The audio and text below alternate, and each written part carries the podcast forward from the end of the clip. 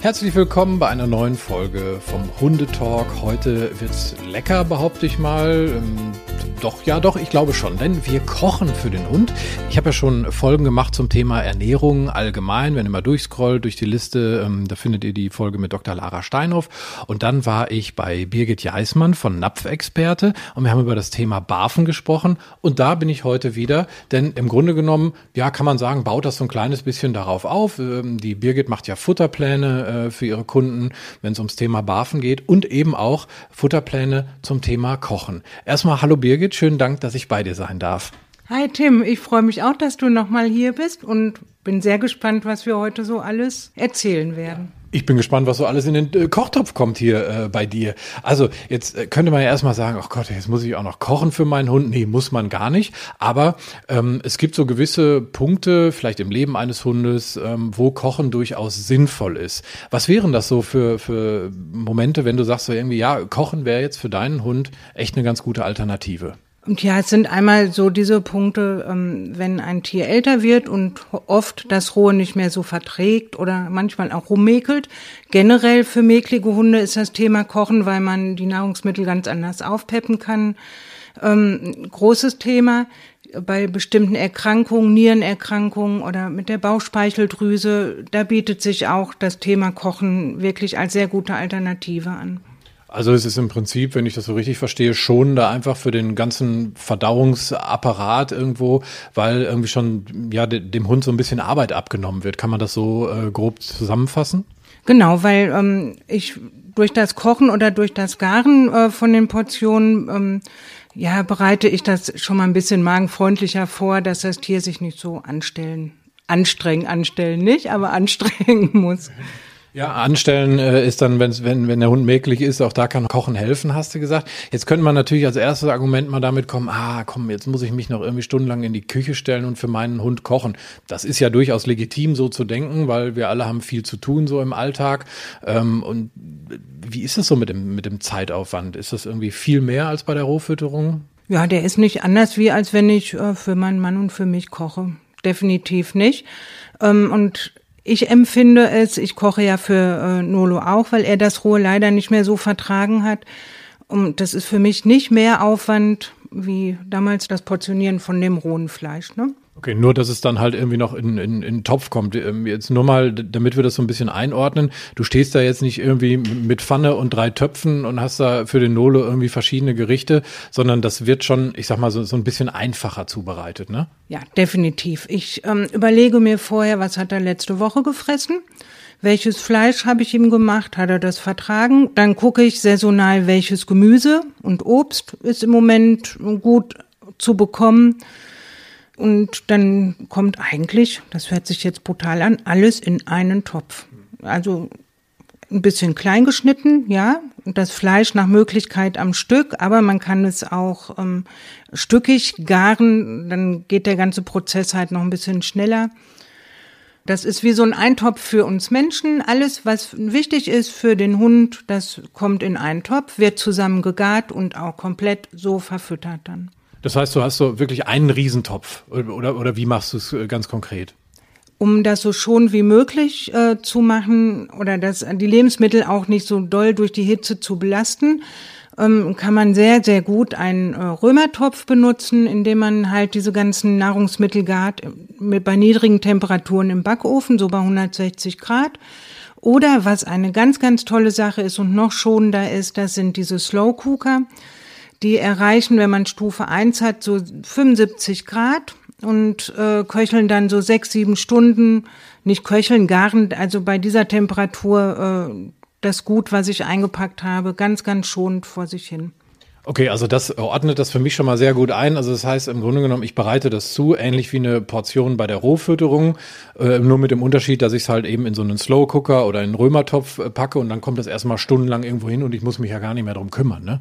Richtig, man steht nicht da und muss da ständig rühren, sondern das passiert alles ganz in Ruhe äh, von selbst. Wichtig ist halt wirklich zu beachten, ähm, dass man sich einen Plan erstellt, ähm, der dem auch ähnelt der Rohfütterung. Halt mit Ausnahme, dass man keine rohen Knochen mit äh, kochen darf, weil die werden sehr spröde und splittern dann ist eine ganz gefährliche Sache für den Hundemagen und Darm.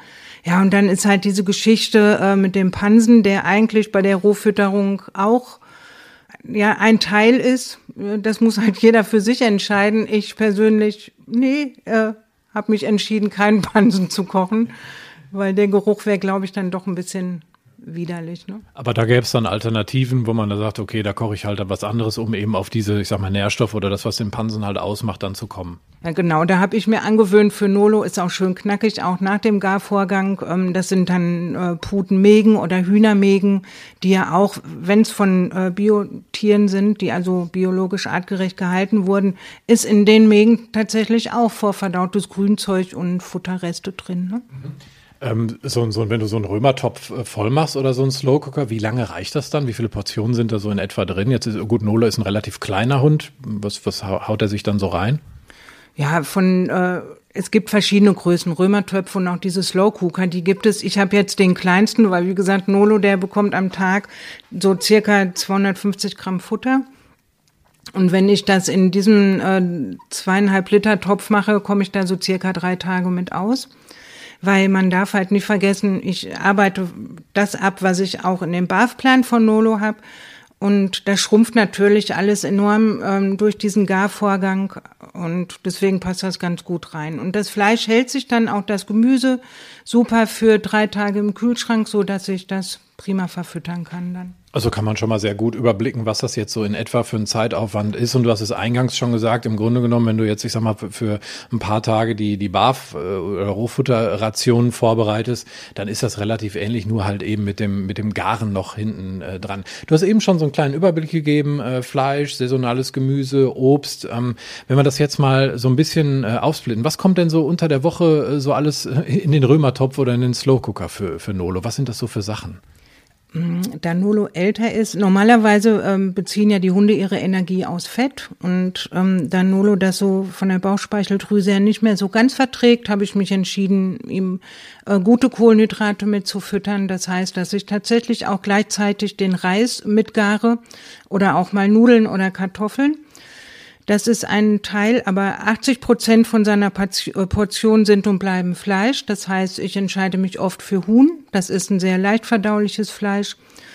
Ähm, und was im Moment, ähm, was ich gemerkt habe, was ihr teilweise sogar noch besser bekommt, das ist halt Wildfleisch. Man kann Rindfleisch, was auch ein ganz, ganz tolles Ding ist, was in die Rohfütterung ja nicht gehört, das ist Schweinefleisch. Und ähm, das kommt auch häufig mit in den Topf, weil äh, das auch sehr gut verträglich ist, aber roh nicht verfüttert werden darf. Und also die Akzeptanz von Schweinefleisch, die ist bei vielen meiner Kundenhunde auch sehr hoch. Stimmt, das hatte ich auch noch im Kopf. Äh, das ist äh, wegen des Aujetski-Virus, genau. ne, sollte man das halt nicht äh, roh füttern, sondern aber kochen äh, kann man's. Ähm, das ist dann natürlich auch nochmal eine schöne Alternative. Also kann man da im Grunde genommen auch sagen, du hast einen Plan, sodass dein Hund auf die Nährstoffe kommt. Und wenn ich jetzt zum Beispiel mit Slash zu dir kommen würde und sage, hey Birgit, ähm, ich, ich würde gerne kochen, weil der auch äh, mal Bauchspeicheldrüsenprobleme hatte und das ist für mich einfach jetzt eine schöne Alternative, dann würdest du im Grunde genommen gar nicht anders vorgehen als jetzt bei einem, bei einem Plan Plan für die Rohfütterung, richtig? Ganz genau. Also ich berechne das in dem Rohzustand aus und genau so kommt, kommt es auch in den Topf. Natürlich ist dann die Menge nachher deutlich weniger, aber diese dieser Nährstoffgehalt, der ist da. Nicht komplett, weil es gibt Nährstoffe, die ja sehr hitzeempfindlich sind. Dazu zählen die B-Vitamine zum Beispiel oder Vitamin C, das ist extrem hitzeempfindlich. Ähm, die werden durch diesen Prozess halt sehr stark minimiert und da muss man halt schauen, dass man ähm, das supplementiert, also von außen hinzufügt. Nach dem Kochvorgang natürlich, bevor man es dann füttert. Ähm, genauso ist es äh, auch, wenn es Menschen gibt, dazu gehöre ich auch. Ich gare also kaum Innereien mit. Ähm, weil ich bin sehr geruchsempfindlich, aber man kann es machen, definitiv, äh, wie beim BAF-Plan auch. Äh, und wenn man solche Sachen halt weglässt, dann muss das auch ganz dringend von außen zugeführt werden. Ne? Zum Beispiel die Innereien, die müssen ersetzt werden, dann halt durch äh, Lebertran, gutes Vitamin A, und B-Vitamine halt. Mhm. Du hast das eben schon mal gesagt, ähm, die Menge an sich wird natürlich kleiner, aber das, was da rausgeht, ist halt im Grunde genommen nur Wasser. Das kennen wir alle, wenn wir ein Stück Fleisch braten. Ja, das wird dann einfach ein bisschen kleiner, weil das Wasser rausgeht. Aber du hast es auch schon gesagt, ich will es nur gerne nochmal unterstreichen, die Nährstoffe, darauf kommt es ja an. Also was kriegt der Hund dann für eine Proteinmenge mit äh, und, und, und was ist an Nährstoffen mit, mit drin, das bleibt ja. Ich kann mir aber vorstellen, dass wenn jemand jetzt von roh auf Kochen äh, umstellt, dass er erstmal denkt, oh Gott, mein armer Hund, jetzt kriegt er nur noch so wenig. Genau, diesen Fall, den habe ich fast jedes Mal, dass mich die Kunden anrufen, man, da ist ja nichts mehr übrig, aber doch, es ist tatsächlich was übrig. Ähm, weil es wäre auch fatal zu sagen, ähm, dass man diese Mengen nach dem Kochen berechnet, weil dann bekommen die Hunde viel zu viel Proteine und das ist dann auch natürlich sehr kontraproduktiv. Ne? Gerade wenn du sagst, das ist halt für Hunde mit einer, mit einer Nierenthematik ja. gut, weil das, äh, wenn, wenn die dann zu viel Protein kriegen, das ist ja was, was die Niere halt dann irgendwie äh, halt auch verstoffwechselt und das wäre dann natürlich ein Problem, ne? Definitiv, ne? Ähm, hinzu müssen wir auch noch überlegen, dieses Thema Kalzium, weil ich ja erwähnte, dass Knochen auf gar keinen Fall mitgekocht werden dürfen. Bei gesunden Hunden kann man ganz super vor der Mahlzeit Knochenmehl mit äh, in das Futter integrieren, ausgerechnet, berechnet natürlich. Dann Seealgen, damit wir den Jodbedarf auch decken können, auch ein ganz wichtiges Thema. Wie natürlich in der Rohfütterung auch. Ähm, wichtig sind auch diese Omega-369 Öle, die müssen auch mit auf jeden Fall äh, in die tägliche Nahrungsaufnahme mit gepackt werden. Da bin ich ja natürlich sofort beim, beim Thema Fisch. Äh, da sind ja viele äh, von diesen Fettsäuren äh, auch mit drin. Kochst du sowas auch mit rein oder, oder ist das irgendwie gar nicht mit drin? Ah, doch, gut, dass wir das Thema erwähnen. Natürlich, Nolo ist ein Liebhaber von Lachs oder Lachsforelle sogar. Ähm, ich habe einen guten Bekannten, der angelt die und dann kriegt er natürlich einmal in der Woche eine ganze Mahlzeit ersetzt mit Lachs. Also schon auch so ein kleiner Luxushund, der Nolo, ne? oh ja. er steht sehr oft sabbernd vor mir. Und wenn ich es im Kopf kriege, dann koche ich ihm auch morgen oder brate ich ihm richtig scharf eine Bolognese an. Schön mit Tomatenmark, also richtig Schweinehack, Tomatenmark und was übrigens Hunde auch dürfen, weil ja immer diese Tomaten, das ist ja so ein verschriebenes Thema, aber bei sehr reifen Tomaten äh, sind die sogar sehr gut für den Organismus. Ich glaube, bei dir möchte ich auch mal Hund sein, wenn ich das so höre, so schön so, äh, schön so Sachen gekocht bekomme. Ähm, du hast mir, wir waren ja eben schon äh, mit unseren beiden Hunden so eine kleine äh, Runde unterwegs und haben so ein bisschen über das Thema auch gesprochen. Da hast du mir gesagt, dass viele Kunden gerade von dir so ein bisschen auf das Thema Kochen auch kommen und umsteigen. Ähm, ist das irgendwie so ein Trend oder siehst du da irgendeinen Grund drin? Ähm, ich denke, dass das eher nicht so der Trend ist. Ich äh, habe schon länger die Erfahrung gemacht, dass viele sich mit dieser Rohfütterung sehr scheuen auch. Ähm, oder auch sehr schwer tun, weil auch die Tendenz dahin geht, dass es unter uns viele Vegetarier gibt und die sich wirklich schwer tun, dieses rohe Fleisch zu verarbeiten oder so in diesen Mengen zu portionieren. Und wenn ich es koche oder gare, dann hat das oft einen einfachen oder ist es leichter, das dem Hund äh, zu verfüttern, weil dieser Ekelfaktor nicht da ist. Aber auch viele erinnern sich dann, dass früher, äh, früher die Hunde eigentlich immer was vom Tisch bekommen haben und die auch sehr, sehr gesund waren. Die sind ja eigentlich oft erst krank geworden, die Hunde, durch diese wirklich vielen Fertigfuttermittel. Und da erinnern sich auch viele dran und möchten halt aufgrund dessen auch lieber für ihren Hund kochen, um selber zu entscheiden, was in den Topf kommt. Ne? Du hast gesagt, äh, No-Gos sind auf jeden Fall Knochen, weil die splittern. Das ist ganz, ganz wichtig. Für dich persönlich das No-Go ist Pansen, weil du es einfach nicht riechen kannst, weil du geruchsempfindlich bist. Auch das kann man ja äh, dann irgendwie handeln und managen durch Alternativen. Ähm, wo du gerade sagst, viele Hunde haben früher einfach alles vom Tisch äh, bekommen. Gibt es irgendwie so Sachen, die du für dich und deinen Mann kochst und für Nolo? Oder passt das so gar nicht wegen der Gewürze zum Beispiel? Du, du, man kann auch würzen. Man darf auch ein bisschen Pfeffer mal beim Hund nehmen oder viele Kräuter packe ich mit rein, wenn ich ihm diese Bolognese mache.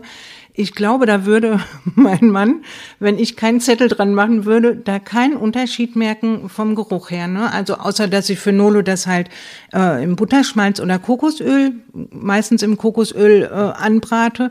Aber vom Geruch her äh, riecht es eigentlich so ähnlich wie das, was ich für meinen Mann kochen würde, die Bolognese. Ich, Bolognese, ich schieb ihm die mal unter nächstes Mal.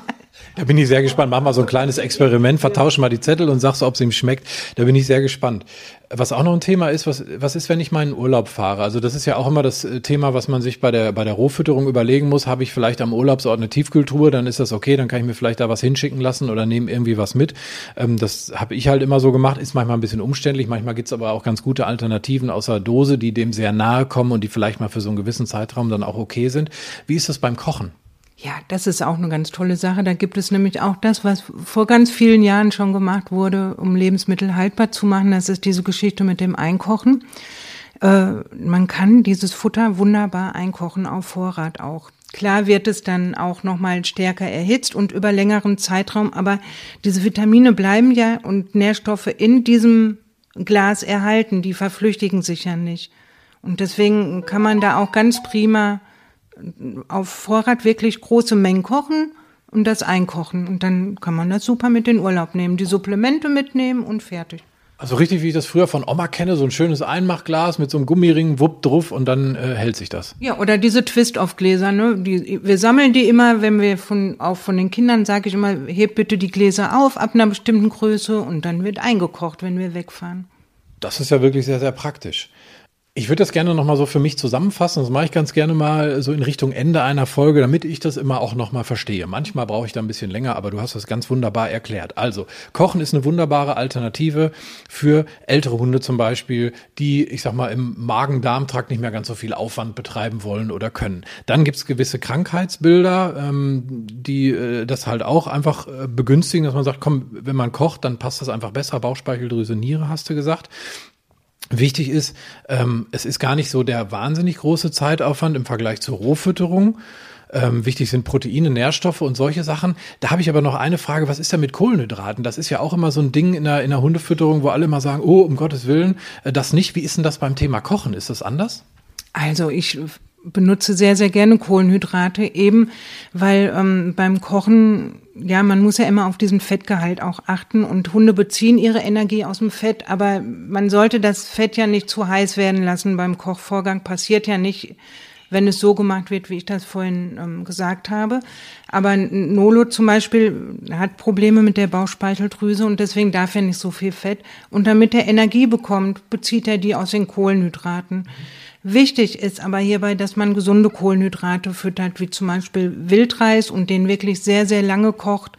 Kartoffeln sehr lange kochen lassen, damit die Stärke äh, auch gut rausgeht. Wichtig ist, dass ähm, das Kartoffelkochwasser, dass das weggeschüttet wird. Ähm, genauso auch von Nudeln, weil ich empfehle immer alles, was in dem Topf ist, zu verfüttern. Auch diese Flüssigkeit, dieses, dieses Kochwasser immer mit verfüttern, weil auch da Nährstoffe drin sind. Nur bei äh, Kartoffeln bitte nicht. Beim Reis, wie gesagt, den sollte man auch mindestens 35, 40 Minuten richtig gut kochen lassen, damit der Hund den auch richtig super verwerten kann. Und dann ist gegen Kohlenhydrate überhaupt nichts einzuwenden. Okay, dann haben wir auch äh, die wichtigsten äh, Punkte da geklärt. Das heißt, wenn ich jetzt sage, ah, okay, das ist interessant für meinen Hund, aus welchem Grund auch immer, äh, ich schreibe die Birgit mal an, napfexperte.de ist ja deine Seite, ähm, dann, dann bekommen die aber, ich sag mal, so eine rundum glücklich Anleitung von dir, ne? Ja, genau, da ist, gibt's viele Tipps, wie man das Kochen erleichtert und was man alles kombinieren kann und man wird auch feststellen, dass man da selber auch nachher dann richtig Lust bekommt, einiges auch mal auszuprobieren, wenn man so diesen Grundstock hat, wie das so funktioniert, Töfte.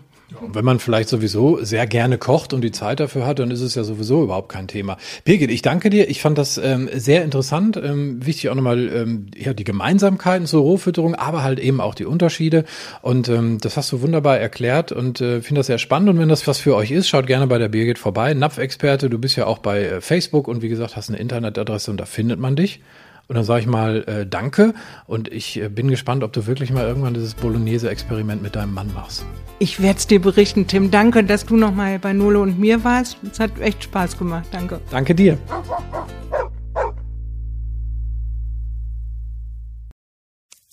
Wenn es Nacht wird, kommen zwei tiefe Stimmen in deinen Podcast-Player, um dich mit ihren Geschichten ins Bett zu bringen.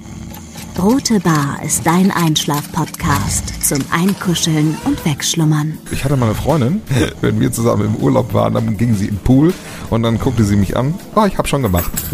Ah. Dann ins Meer. Oh, ich hab schon gemacht. Und die machte immer direkt überall ins Wasser rein. Was war sie für eine Rasse? Ein Collie oder? Eine Blondine. Hör ihn zweimal, dreimal, zehnmal und schlaf immer wieder dabei ein. Tim und Matze brummen dich zur Late Night in den Schlaf. Was hältst du so von dickeren Bettdecken? Ich bin sowieso ein kleines Heizkraftwerk im Bett. Ist wirklich so. Ich entwickle wahnsinnige Hitze nachts. Ich schwitze Ja. auch oftmals sehr viel. Na, wenn jemand an mir klebt, das Ach, kann wenn man so nicht zu leiden. zweit, kannst du nicht haben. Ja, zu zweit schon, aber bitte, bitte ein bisschen Abstand halten. Also so einschlafen ist okay, aber dann bitte irgendwann lösen und in seinen Bereich rüberrollen. Ich schlafe besser, wenn ich zu zweit schlafe. Ich glaube, es ist Gewohnheit. Das kann sein. Ich glaube, wenn man sich ein halbes Jahr hinter seinen Chef legen würde, dann würde man den von heute auf morgen vermissen. Das ist so ein bisschen wie das Stockholm-Syndrom. Kennst du das? Wenn der Entführer von einem lässt, dann vermisst man den. Schöne Träume mit Rote Bar Podcast, dem entspanntesten Podcast in Deutschland.